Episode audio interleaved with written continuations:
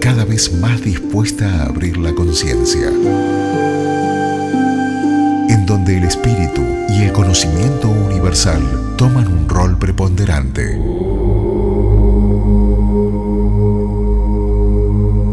A partir de este momento comienza Estado Zen, el espacio espiritual y holístico. Conduce Gonzalo Do Amaral.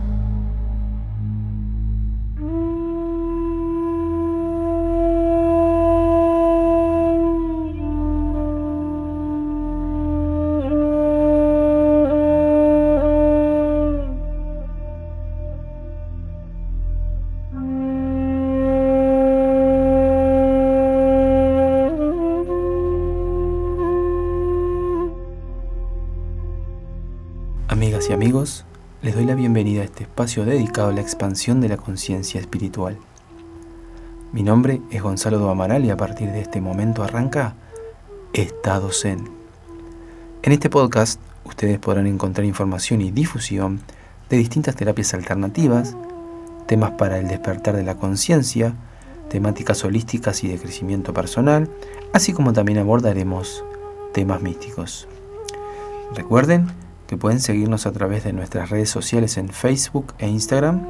Nos encuentran como Estado Zen Radio. También pueden seguir mis redes sociales, ahí me pueden encontrar tanto en Facebook, en Instagram, como en Twitter, como Gonzalo Amaral. Allí pueden escribirnos y recomendarnos temas para ir desarrollando en este espacio. Y también, por supuesto, por estos medios les iremos informando dónde y cómo pueden hacer para escucharnos.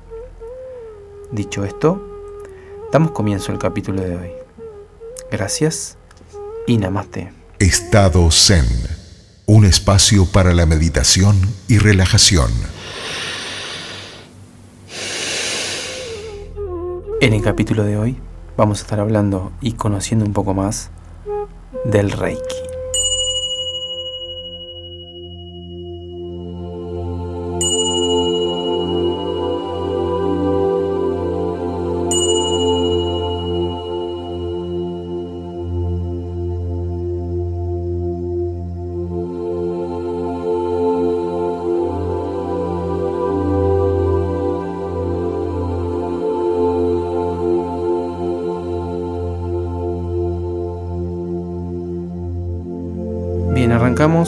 Y recordemos que en nuestro episodio anterior hablamos sobre el concepto de energía. En ese sentido mencionamos la energía universal, que es esa energía vital, esa energía que nos rodea y que como, dice, como bien dice la palabra, nos da la vida y la vitalidad. Ese es un poco a grandes rasgos lo que es el concepto de energía eh, universal, que es la energía que, que nos llega a través del universo y hago esta mención porque el tema de hoy está directamente relacionado con la energía universal y cómo trabajar con ella en pro de nuestro bienestar físico, emocional y mental. Como les decía en el título, vamos a estar hablando sobre el Reiki. Y para eso mm, convocamos a un, maestro Reiki de Uruguay, que tiene más de 20 años de experiencia en este tema. Él se llama Richard Carlen, a quien por supuesto estoy sumamente agradecido de que se haya sumado a participar de este espacio. Y en ese sentido, Richard, eh, con su experiencia de muchos años, como decía recién, trabajando con Reiki, entre otras cosas, él nos estuvo hablando y haciendo una exposición bastante detallada sobre los inicios del Reiki, sobre la historia, eh, nos habló muchísimo sobre Mikao Usui, quien fuera el descubridor de esta, de esta técnica. Y bueno, un poco para, para hablar sobre esta técnica milenaria, como ya dijimos, cuyo origen es un origen ancestral y no tiene, digamos que no tiene fecha, debemos hablar de quién es quien la descubre o de quién la redescubre digamos, para, mencionarlo así en, términos de esta época. Y tenemos que hablar de su, digamos, creador o fundador, que es nada más y nada menos que el doctor Mikao Usui. En ese sentido, vamos a escuchar a Richard quien nos hace, bueno, nos cuenta un poco sobre la historia de Mikao Usui, quién fue la Mikao Usui y cómo llega eh, a encontrarse con esta, con esta técnica milenaria. Con respecto al Reiki, redescubierto esta técnica milenaria que se pierde en la noche de los tiempos, el doctor Mikao Usui, que fue el redescubridor del Reiki, este, gracias a él, este monje budista, este estudioso de estas técnicas ancestrales, eh, fue una persona muy especial. Él nació en 1865 y fallece en 1926, una corta vida. Pero Mikao Usui, eh, a lo largo de sus años, cuentan diferentes historias. Este, como todas estas historias ya datan de 100 años aproximadamente, ya hace un siglo, entonces muchas cosas se pierden, se han tergiversado.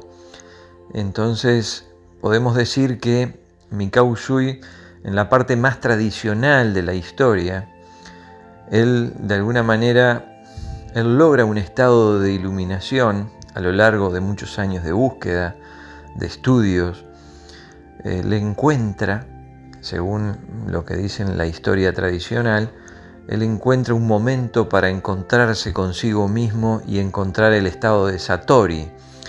Satori es una palabra en sánscrito que significa iluminación. Es decir, este monje budista logra un estado de iluminación, eh, logrando conectar con todo lo que es, este, vamos a decir, con toda esa sabiduría de lo que sería después traducido como el Reiki, este sistema. Es una filosofía de vida el Reiki. También cuenta la historia, otras de las historias, tal vez más occidentales, mm, de que el doctor Mikao Usui, que era doctorado en psicología, en, medicina, y también tenía doctorados en filosofía y religión, eh, este, este gran maestro eh, era un gran seguidor, cuenta la otra historia también, de las enseñanzas de, de Jesucristo. Entonces, él de alguna manera, él creía y admiraba la vida de Jesús.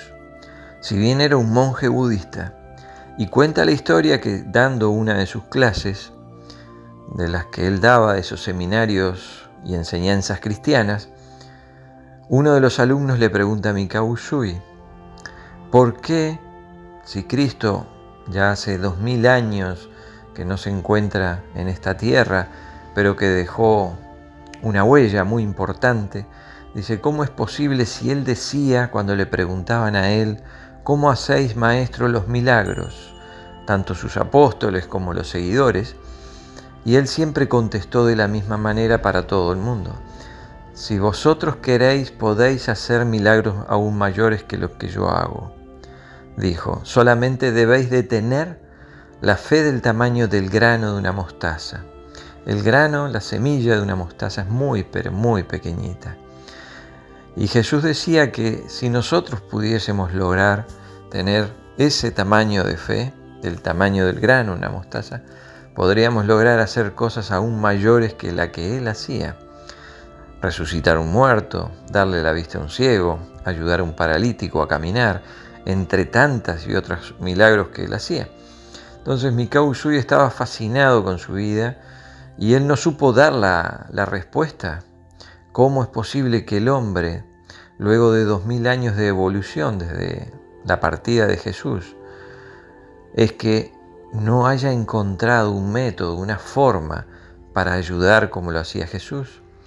Entonces el maestro Mikao Usui no tuvo la respuesta y como maestro japonés decidió entonces emprender esa cruzada de buscar esa respuesta. Así, dice la historia, o cuenta la leyenda, que Mikao Usui recorrió tanto grandes bibliotecas, viajó por el mundo, pasó por grandes universidades buscando textos sagrados, tratando de encontrar esa respuesta, algo que le indicara Así también este, buscó en antiguos, digamos, templos budistas muy antiguos, donde se topó con algunos, algunas enseñanzas y antiguos sutras que le indicaban que también el Buda, 600, 500 años antes de Jesús, también practicaba y generaba este tipo de milagros.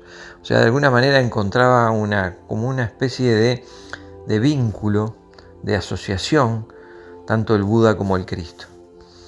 Así, este, pasaron años en su investigación y en sus búsquedas que no encontró respuesta y llegó a, a, tener que tomar una decisión como muchos maestros en el Japón así lo hacen cuando buscan y buscan algo y no encuentran la respuesta. Entonces deciden internarse, dirigirse hacia una montaña sagrada que se llama el Monte Kurama. Cuenta la historia que Mikao se interna en el Monte Kurama por allá, por entre, habla la historia que es en el año 1921-1922, y él logra, después de 21 días de ayuno y meditación en esa montaña sagrada, logra encontrar, logra encontrar las respuestas. A través de un estado de iluminación, obviamente con el trabajo espiritual que él venía haciendo, eh, lo proyecta ese estado y allí él puede encontrar respuestas y puede decodificar lo que hoy conocemos como el Reiki. Estado Zen. Bien, allí escuchamos la primera parte del audio de Richard y bueno, en manera de resumir un poco, nos contaba quién era Mikao Usui, como le decíamos anteriormente, que fue un doctor, un médico japonés y a su vez monje budista, practicante del budismo, quien vivió en entre el año 1865 y 1926, que bueno, fue estudioso de todas estas técnicas milenarias y ancestrales. Y bueno, a través de, bueno, un trabajo espiritual muy, muy grande que él hace, logra alcanzar este estado de iluminación, como nos comentaba Richard en el audio, conocido en la técnica budista como el Satori, ¿no? El Satori que es ese término que, se le, que le dan los budistas al, cuando se supone que alcanza el estado de iluminación. Y bueno, también Richard nos contaba que durante mucho tiempo se dedicó a los temas espirituales y, mm, entre otras cosas, meditaba muchísimo el doctor Mikao Usui. Durante muchas horas practicaba la meditación buscando respuestas y ahí es que logra alcanzar y canalizar principalmente la información de cómo aplicar esta técnica a la que denominó con el nombre de Reiki. Estado Zen. Vamos a mm, a compartir con ustedes la, segunda parte del audio en donde Richard nos desarrolla un poco cómo una vez que el doctor Mikao Usui se encuentra y logra canalizar y luego empieza a decodificar toda la información que le había llegado, eh, cómo empieza a desarrollar esta técnica y a ver qué más nos puede contar. Y muchos se preguntarán cuando uno habla de la palabra Reiki, ¿qué es Reiki entonces realmente? ¿Qué es lo que decodificó Mikao Usui en aquel principio del siglo XX? Y lo que él descubrió fue lo que la misma palabra él denominó como Reiki, que es traducido en español, esa palabra japonesa, se puede desglosar en dos partes, ¿no? Rei significa universo y Ki para los japoneses es el término de energía. Entonces estamos hablando de que el Reiki es una conexión con la energía universal. Somos parte de esa energía universal, todo cuanto existe.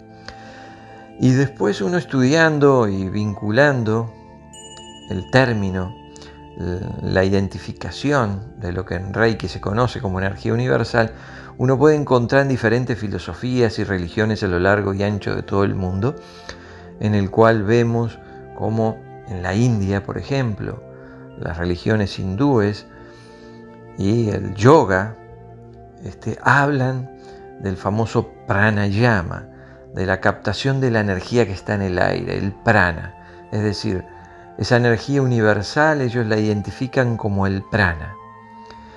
En, la, en el oriente mismo, en la China, en la China comunista, en la antigua China, allí también se identifica con un nombre, el chi. Y ahí podemos ver técnicas que vienen desde la India ancestrales con una gran sabiduría como el chikun, el tai chi. Y si vamos más a occidente, podemos encontrar en lo que es la religión cristiana, católica, cuando se habla de la incorporación o el descenso del Espíritu Santo, como esa energía que está en todos lados. También podemos hablar más a nivel científico, como los científicos denominan a una energía que está en el aire y le dicen la energía vital, la energía de vida, la energía bioenergética que se encuentra en el aire. Entonces, diferentes términos para encontrar un mismo significado, una energía que está en todos lados, una energía que es universal. Y el Reiki, a través de sus técnicas sencillas, que realmente nos ayudan a, poder conectar con esa energía universal de una manera sencilla, práctica, nuestra vida diaria, nos ayudaría entonces esta técnica a mejorar nuestra calidad de vida, a lograr sanarnos. Mikao Shui, en, en, una entrevista que le hicieron posteriormente cuando descendió del monte Kurama con toda esa sabiduría y ese estado de iluminación, en esa entrevista él contaba que él sentía que de él, de sus ojos, de sus manos, de su, de su boca, a través de su palabra, él emitía esa energía universal. En el Reiki hoy occidental, ya este, trascendido a través de tantos años, eh, obviamente que ha ido encontrando su propio canal en la comunicación y en la forma de expresión y se ha quedado tal vez más acentuando lo que es el intercambio a través de las manos, el intercambio de energía que el reikista hace en ese contacto con el paciente o en ese contacto con uno mismo.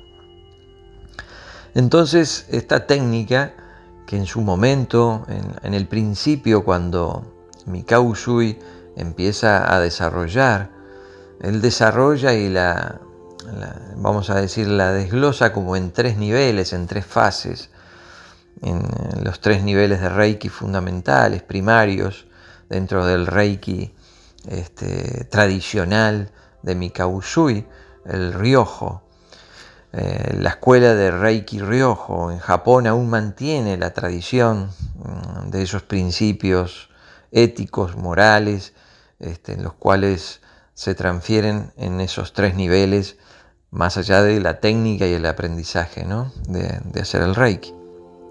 Entonces, eh, Mikao Shui siempre dijo que el Reiki era para toda la humanidad, que él lo brindaría de una manera abierta, que no había edad para aprender en el Reiki, que una vez que uno se sintonizaba, que un maestro pudiese sintonizar a esa persona, a conectarse con la energía universal, abriendo los canales, los meridianos, la energía universal iba a fluir con un estado de conciencia diferente al que fluye en cualquier persona, en cualquier animal, porque hablemos de que la energía universal es una energía de amor, es la energía que mantiene y sostiene la vida en el universo. Eso es lo que hace el reikista. De alguna manera él canaliza, es un canalizador, es un instrumento de la energía universal consciente, permitiendo que fluya tanto a través de sus manos, a través de su mirada, nuestros ojos, son la ventana del alma y son los proyectores de energía cósmica, energía universal. Y también nuestra palabra, nuestra palabra, el maestro reikista debe transmitir serenidad, calma, debe de transmitir fraternidad, armonía. Entonces, en su esencia primaria, Mikao Shui siempre trató de transmitir esto como un sistema para toda la humanidad. Su deseo profundo siempre fue de que el Reiki llegara a todas las personas, porque cada uno en sus manos podía darse su propia ayuda y, ayudar a, los, a, vuestros seres queridos, a las personas amigas, a los más cercanos. Y así fue como comenzó y se empezó a expandir. Obviamente Mikao Usui fallece en 1926 y, ahí deja el legado que toma la posta en ese momento el, otro gran maestro continuador de esta disciplina de Reiki, el doctor Chujiro Hayashi. Chujiro Hayashi, un gran médico, médico clínico, este, que se dedica al Reiki y es el que de alguna manera este, pone su impronta personal en el desarrollo y en la evolución del Reiki. El Reiki no escapa a la evolución del universo como cualquier otra técnica que se pueda desarrollar. Obviamente, a lo largo de todos estos años ha ido evolucionando y dependiendo de los maestros que han ido enriqueciendo cada parte del Reiki. Tenemos que entender también que eh, este este trípode, vamos a decir, estas tres partes fundamentales del Reiki que comienza con el doctor Mikao y continúa con Chujiro, el doctor Chujiro Hayashi, y finaliza de alguna manera en estas tres partes fundamentales, estas tres columnas, en Hawaii Takata, una maestra hawaiana que recibe la enseñanza directamente de Chujiro Hayashi, siendo ella en un principio paciente de Hayashi. Entonces este, ella se nutre, este, tanto es así que se inicia por primera vez en 1937 con el doctor Chujiro Hayashi. Y ella avanza en sus técnicas también y va desarrollando una impronta más occidental en la cual luego de nosotros tener la oportunidad en su momento acá en Uruguay de haber conocido a la nieta de Takata, a Philly Furumoto, hoy ya pasado al Oriente Eterno, trascendida al Oriente Eterno, este, tuvimos la oportunidad de conocerla y de escuchar de primera mano esta historia, ¿no? esta historia tan, tantas veces contada y deformada muchas veces, bueno, pero de una manera ya ahora más directa, sabiendo que su abuela, Hawaii Takata, este, comienza a formar a los primeros maestros recién en 1976. Ella se mantuvo muchos años entregando el reiki, practicándolo, pero nunca formando maestros. Allí ella decide comenzar este trabajo de formación y gracias a esa formación de 22 maestros que formó y que estos 22 maestros a su vez transfirieron el Reiki a través de diferentes continentes en Occidente, como Europa, Estados Unidos, donde ya en la década del 80 este, se desarrolló el Reiki en, todo el hemisferio norte. De esta manera, resumiendo un poco y dando una historia a, a todo lo que es esta filosofía de Reiki, más contemporánea ahora, es que conocemos cómo a través de estos maestros occidentales luego transfieren el Reiki ya entrando en Sudamérica en finales del 80 y principios del 90.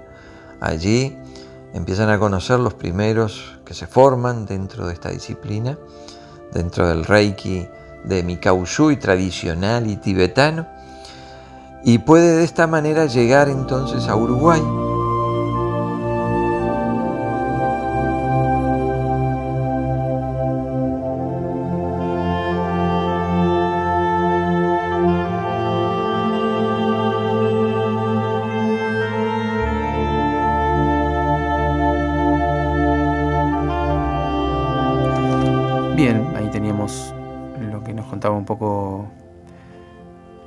Richard de, más sobre, sobre Reiki y mm, también como para hacer una especie de resumen y agregarle algo más a, lo que es esta técnica.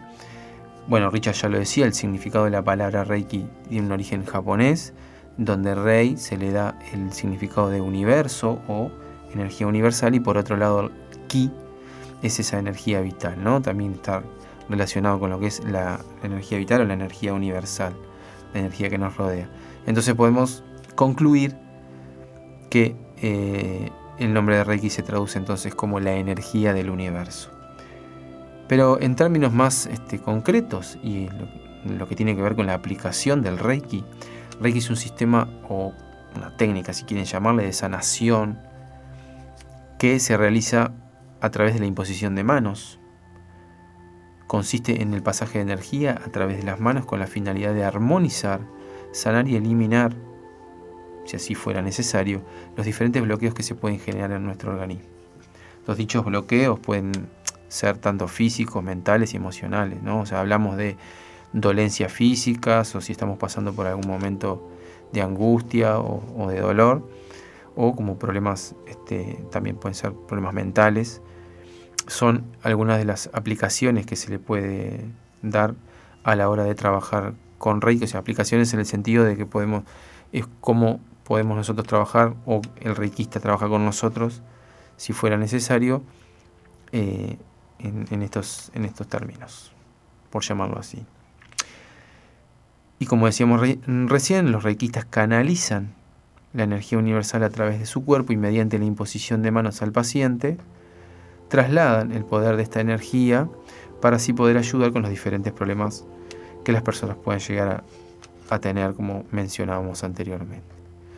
El Reiki se puede practicar tanto de manera presencial, o sea que físicamente, eh, si nosotros acudimos a una, a una sesión de Reiki, generalmente nos acostamos en una cama y el reikista comienza a trabajar con nosotros y comienza eh, a, pasarnos, a pasarnos energía, dependiendo de lo que de lo que nosotros le contemos que podamos llegar a tener o también lo que el reikista pueda, pueda sentir. Eh, entonces, como decíamos recién, se puede realizar de manera presencial como ya expliqué, o también si no puede ser a distancia, que es otra de las formas que se trabaja. Lo que, los que practican esta técnica aprenden en la forma de, enviar energía a las personas estando lejos, eso sí lo hacen a distancia, de la misma manera que si lo hicieran de manera presencial. Podemos decir entonces que los reikistas son los canalizadores de esta energía universal, que a su vez ya conocemos que es la energía es una energía de amor puro. En sus principios del, en los principios del Reiki, cuando Mikao Usui comienza a desarrollar y a desglosar la técnica, lo hace en tres niveles o fases. Y esto es lo que hoy, si eh, una persona quiere iniciarse en Reiki, es, eh, se va a comenzar con el primer nivel de Reiki, el segundo nivel, el tercer nivel y después está el nivel de, de la maestría. Y en ese sentido, cuando comenzamos a aprender a trabajar con Reiki, empezamos a, a, empezamos a aprender a canalizar, se trabaja con una serie de, em, de símbolos que en este caso mm, los primeros tres son alrededor de siete, los primeros tres se ven en el segundo nivel, después se ven dos más en el, segundo nivel y eh, los otros dos que son como los básicos, los esenciales se darían en el nivel de, maestría. En este sentido, Richard también tiene algo para contarnos sobre esto. Eh, los símbolos de Reiki dentro del sistema tradicional y tibetano de Mikao Usui son siete símbolos en total en los cuatro niveles. Eh, en el segundo nivel de Reiki recién se entregan los tres primeros símbolos, que es el Chokurei, el Seiheki y el Honsha Seishonen que son símbolos que se utilizan mucho y que son bastante importantes dentro de lo que son los tratamientos, las asistencias de Reiki.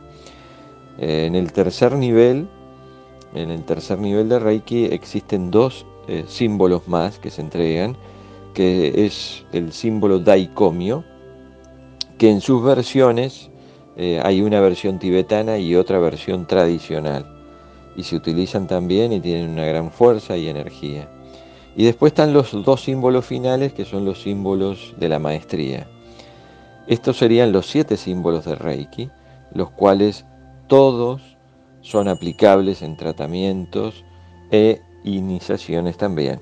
Bien, así escuchábamos entonces lo que Richard Carlen nos contaba sobre la simbología y bueno, de alguna manera también como para como para ir cerrando eh, vamos a, terminar de escuchar lo que Richard nos cuenta sobre esta filosofía de vida, que es el Reiki, y cómo, cómo él la comparte, cómo la siente, cómo la vive en todos sus años de, experiencia. Donde nosotros personalmente conocimos el Reiki a través de nuestro maestro Sebastián González, que se encuentra ahora eh, en Rosario, Argentina, y a través de él en 1999 nosotros nos formamos por primera vez dentro del Reiki. Es decir, ya nos acompaña unos 21 años desde las primeras iniciaciones, del caminar y desde la formación. Y sinceramente a lo largo de todos estos años uno puede encontrar realmente mm, una verdadera riqueza. Este, sabemos que el contacto con la energía universal, cuando el reikista se vuelca en el servicio y en el trabajo constante, perseverante, logra en sí mismo ser un canal de luz de esta energía universal, permitiendo vivir en un estado de equilibrio, de coherencia, en un estado donde se enriquece energéticamente, pero también a nivel físico, logrando este, que su organismo esté funcionando de la mejor manera. Y recordemos también de lo que el doctor Mika Usui enseñaba y hacía énfasis ya en el primer nivel y en el segundo nivel de Reiki con respecto a los cinco principios de Reiki, que realmente él lo único que hace es adoptar estos principios que ya a su vez el emperador Menji de Japón en el 1800 y pico, que ya no recuerdo la fecha exacta, este, él, eh, digamos, lo brinda, esos cinco principios, a toda la población del Japón para que los incorporen en su vida diaria. A su vez, el emperador Menji de Japón no se sabe ni de dónde los adopta o los toma, porque esto se pierde mismo en la noche de los tiempos. Pero entonces Mikao Usui, siendo contemporáneo del emperador Menji, pues él lo adapta, lo readapta y lo incluye dentro de lo que es la ética y la moral y las buenas costumbres de la filosofía del Reiki. Entonces hace mucho énfasis en estos cinco principios. Y estos cinco principios de Reiki son uno que dice, el primero, solo por hoy no te preocupes. Eh, si nosotros vemos que la preocupación en nuestra vida, que lo podemos ver en nuestra vida agitada, llena de estrés, llena de incertidumbre, de, preocupaciones, eso genera un desgaste energético enorme en las personas. Es como que nuestro campo energético tiene fugas de energía cuando nosotros estamos sumergidos en esa preocupación. Entonces el primer principio te lo dice, tómalo con calma, dice, solo por hoy, no te preocupes. Recuerda, no preocuparte. Lo que sí debes de hacer es ocuparte. Entonces significa de que si tengo algo que resolver o algo que está llevándome a ese estado de preocupación, tengo que ocuparme en el presente, sabiendo que aún en mi presente no existe esa dificultad o ese problema a resolver. Es decir, puede ser que llegue, pero si yo me ocupo con tranquilidad y con armonía, seguramente voy a encontrar las respuestas o los caminos para resolver los problemas. El segundo principio de Reiki hace énfasis en algo que es muy, pero muy importante. Solo por hoy no te enfades, no te enojes. Recordemos que el estado de enojo, de ira, el estado de rabia, eso es otra fuga de energía brutal. Las emociones, cuando no las podemos controlar, ellas nos deterioran, nos hacen cansar, nos hacen sentirnos mal, nos impacta energéticamente y obviamente nos termina impactando también a nivel físico, materialmente. Por eso también es muy importante eh, ser conscientes de cuando uno puede estar enojado, salido de sus cabales o entrado en estados de ira. Entonces, ahí nos recalca en este segundo principio que nosotros debemos de encontrar la serenidad, la paz y la armonía. En todo esto tiene que ir acompañada la meditación, por supuesto. Aquella persona que no tiene un espacio para su reflexión, introspección y meditación difícilmente va a encontrar su propio equilibrio. Entonces el tercer principio de Reiki habla de que solo por hoy honra a tus padres, maestros y mayores. En esto hace énfasis en algo que lamentablemente en nuestra sociedad moderna, occidental, no lo tenemos, no así como por ejemplo las sociedades orientales, japonesas en este caso. eh, el respeto, el honrar a aquellos que pintan canas, que ya son mayores, que ya por el solo hecho de haber vivido más que nosotros, ya deberíamos de tener otro respeto y otra atención. En Oriente, los ancianos son tomados como verdaderos sabios por haber vivido más en la vida. Han pasado la universidad de la vida y eso es muy respetado. Por más que ese anciano, esa persona no haya sido profesional, no haya cursado en universidades y demás. Lo importante es reconocer ese anciano que por más años que ya haya vivido, obviamente ha recogido una rica experiencia en su sabiduría y aprendizaje. Así que en esto hace énfasis en este tema que es muy importante. Nosotros en Occidente tratamos de sacarnos de encima o las personas de edad dejan de tener este, su lugar en nuestra sociedad. Nosotros tenemos hogares de ancianos, podemos decir depósitos de ancianos. Y es lamentable tenemos que cambiar esa conducta si nosotros queremos traer honra a aquellas personas que tienen más sabiduría por mayor cantidad de años vividos. El cuarto principio de Reiki nos habla y te dice que solo por hoy debes de ser honesto y trabajar honradamente. O sea, habla de la honestidad. Y cuando hablamos de la honestidad dentro de Reiki no estamos dirigiéndonos a que simplemente no ser malos intencionados y meter la mano en la lata lisa O sea, lo que intentamos decir, o cuando el principio de Reiki hace énfasis en la honestidad de nuestro trabajo, significa en que todo aquello que hagamos en nuestra vida lo hagamos desde nuestro corazón, dando lo mejor de nosotros. Eso es ser honesto, trabajar honesto. Si cada ser humano hiciese y cumpliese con su parte, tratando de dar lo mejor que puede dar de sí, sin entrar en competitividad o en competencia con otros, seguramente estaríamos mucho mejor como sociedad. Es decir, esto se puede trasladar a cualquier situación que hagamos, así agarrar una escoba y barrer el piso, barrerla mal o desganado o sintiéndome por qué tengo que hacer esto, en poderla hacer con amor, hacer las cosas, tomar las cosas, barrer bien y barrer hasta sacar completamente todo el polvo, limpiando el lugar.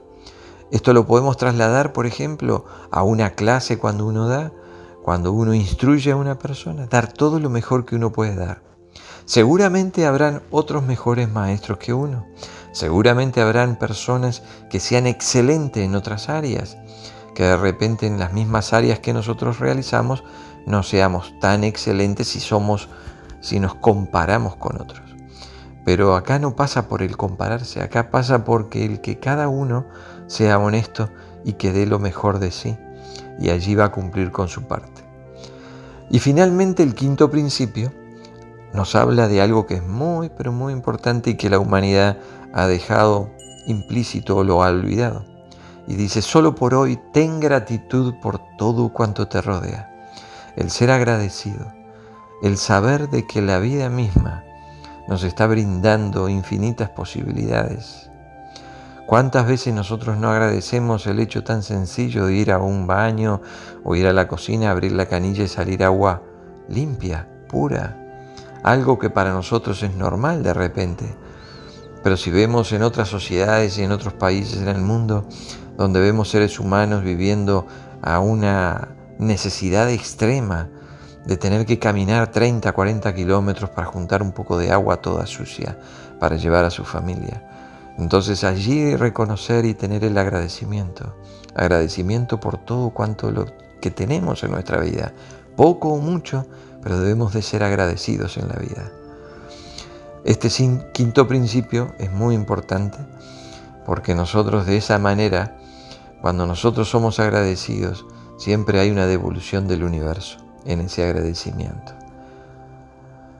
Estos cinco principios, no solo a los reikistas, sino a cualquier ser humano les vendría muy bien de reflexionar o tenerlos presentes tanto cuando uno se levanta en la mañana para comenzar el día. Solo por hoy no me voy a preocupar, solo por hoy no me voy a enfadar, solo por hoy voy a honrar a todos los mayores maestros, Solo por hoy voy a trabajar exclusivamente voy a ser honesto y honrado. Solo por hoy voy a tener gratitud por todo cuanto me rodea.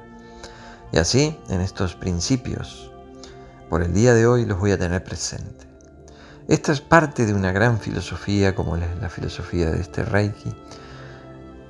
Y bueno, en esta historia es muy larga, las experiencias en 20 años son bastante vastas, hemos tenido hermosas experiencias, por eso siempre sugerimos a todos aquellos que así lo deseen puedan incursionar dentro de esta hermosa filosofía práctica, eficaz y sencilla.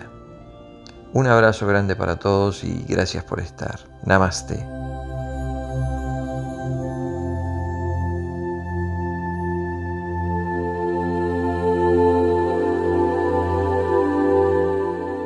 Estado Zen, un espacio para la meditación y relajación.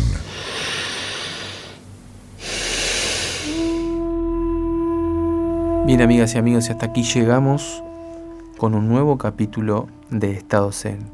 Les agradezco por estar compartiendo con nosotros este tiempo y por supuesto nos veremos en futuras entregas. Hasta un próximo encuentro. Les deseo de todo corazón mucha felicidad en su alma y en sus corazones y los saludo.